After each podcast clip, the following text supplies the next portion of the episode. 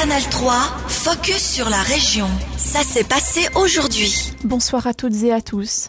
Succès pour la collecte des déchets plastiques ménagers à Bienne et Nido. Les deux villes ont lancé il y a deux ans un projet pilote pour inciter la population à déposer leurs déchets plastiques ménagers tous les mois de la même manière que pour les autres ordures. On parle là par exemple des emballages plastiques, des films alimentaires ou des briques de boissons, des déchets ensuite récoltés pour être recyclés. Cette initiative a rencontré beaucoup de succès auprès des habitantes et habitants de Bienne et de Nido. La quantité mensuelle de plastique collecté est passée de 1600 kg au départ à 9600 kg aujourd'hui.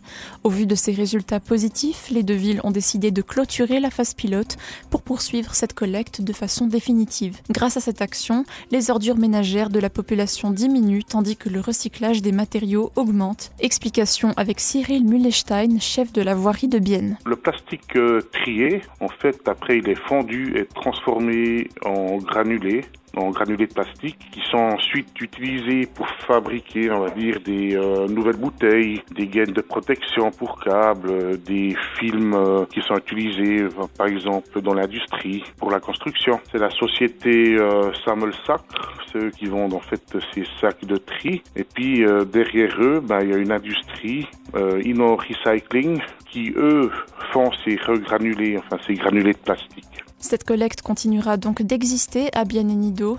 La population peut continuer à acheter les sacs de collecte des plastiques dans plusieurs points de vente. La liste détaillée se trouve sur les sites internet des deux villes. Le HC a débuté ce matin son entraînement d'été. Il y a un tout petit peu plus d'un mois, les Zélandais s'inclinaient devant Genève Servette lors de l'acte 7 de la finale des playoffs, une défaite concédée au bout du bout de la saison. Quatre semaines de vacances ont suivi. La préparation estivale pour l'exercice 2023-2024 débute donc plus tard que les autres années ce matin, avec pour débuter une partie de football à la Tissot Arena. Tout le programme a ainsi pu être condensé. Thomas Zamboni, entraîneur assistant du HC. Plus ou moins, c'est toujours la même chose, mais, mais la, la ça change plus parce que l'intensité, c'est déjà là maintenant. Et on n'a pas deux ou trois semaines pour commencer tranquille. Euh, non, on doit commencer avec une, une bonne euh, et un haut niveau d'intensité. Une autre particularité cette année, l'équipe ne connaît pas encore l'identité de son entraîneur principal. Antti Tormenon s'est retiré afin de se consacrer exclusivement à son deuxième combat contre un cancer. Aucun successeur n'a encore été désigné. Thomas Zamboni. Moi, je dois, je dois faire la même préparation pour moi euh, avec l'équipe et aussi les joueurs. Le but, c'est toujours la même chose. On doit être prêt. À la fin, c'est égal quel entraîneur va, venir.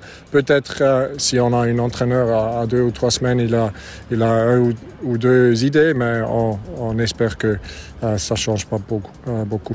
Le HCBN débutera la saison fin août, début septembre avec la Ligue des Champions, puis place au championnat le Jura bernois monte au front pour faire entendre sa voix et défendre ses intérêts suite au départ de Moutier. À une semaine de la session d'été du Grand Conseil, les entités politiques se mobilisent en faveur de la construction d'un nouveau centre de justice et police à Reconvilliers. Le Conseil du Jura bernois, l'Association des communes Jura bernois-Bienne et la députation francophone ont convié la presse ce matin à Reconvilliers pour évoquer cet épineux point du projet d'avenir Berne-Romande. Il y a une dizaine de jours, la Commission des infrastructures et de l'aménagement du territoire, la CIA, avait annoncé qu'elle s'opposait à la construction de ce nouveau bâtiment et préférait une solution sur plusieurs sites.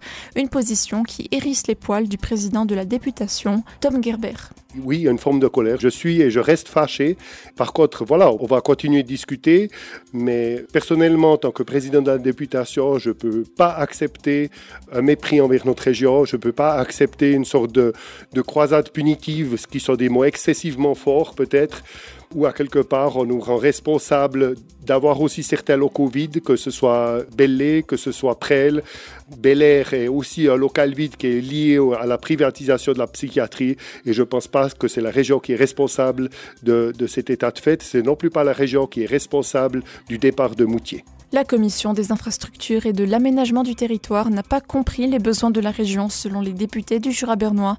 Aucun représentant de la députation francophone ne fait partie de cette même commission. N'est-ce pas là la racine du problème? Cyprien Louis, député et président du conseil du Jura bernois, au micro de Natacha Mengoli. Je pense que c'est pas autant simple, mais je pense que ça aiderait beaucoup d'avoir une sensibilité du Jura bernois au sein de la SIAT. Donc peut-être quelque chose à améliorer pour les années futures. Mais là, on, on a vraiment envie de parler à l'ensemble des fractions, de tous les partis du Grand Conseil, et j'espère vraiment qu'on va réussir. Le Grand Conseil se prononcera mercredi prochain sur le projet Avenir Berne Romande, en particulier un crédit pour l'étude des solutions provisoires.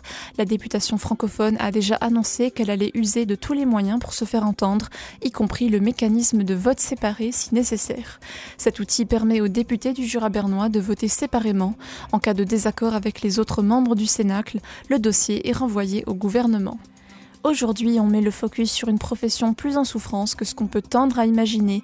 Une étude publiée l'année passée, menée en France par l'Université de Bourgogne-Franche-Comté, a montré que les vétérinaires avaient 3 à 4 fois plus de risques de se suicider que la population générale. Et en Suisse aussi, ce métier est particulièrement touché. Plusieurs facteurs causent ce mal-être chez les vétérinaires, entre autres les journées interminables, les gardes, les urgences et la charge mentale de plus en plus accentuée ces dernières années. Témoignage d'une vétérinaire pour petits animaux, Marina Corsini. On est des personnes très investies et qui veulent vraiment aider au mieux l'animal qui est dépendant en fait et de son propriétaire et de nous pour la qualité de ses soins et sa qualité de vie. Ça rend notre euh, responsabilité en fait énorme. Le fait qu'on doit prendre soin d'une tierce personne qui peut ni s'exprimer ni décider de ce qu'on fait d'elle, c'est extrêmement difficile. Mais ça amène justement à ma, question suivante. Pourquoi les vétérinaires en particulier? Pourquoi est-ce qu'on parle beaucoup d'eux en ce moment? Pourquoi ils méritent beaucoup d'aide? Qu'est-ce qui différencie en fait le métier d'autres domaines exigeants comme la médecine humaine par exemple? On dépend vraiment d'un propriétaire qui s'occupe de son animal. Tous les traitements qu'on prescrive, c'est au propriétaire de les accepter ou de les refuser et ensuite, ensuite de les administrer à l'animal. Donc on n'a vraiment pas le pouvoir direct en fait sur les traitements qu'on administre. C'est vraiment, on dépend de la, bonne volonté et de la motivation aussi financière des propriétaires. On peut pas toujours faire euh, ce qu'on veut en fait dans le métier et du coup on doit des fois vraiment composer avec les impératifs du propriétaire. C'était un extrait de Marina Corsini, vétérinaire biennoise pour petits animaux. Retrouvez son interview complète sur notre site ajour.ch. Canal 3, focus sur la région.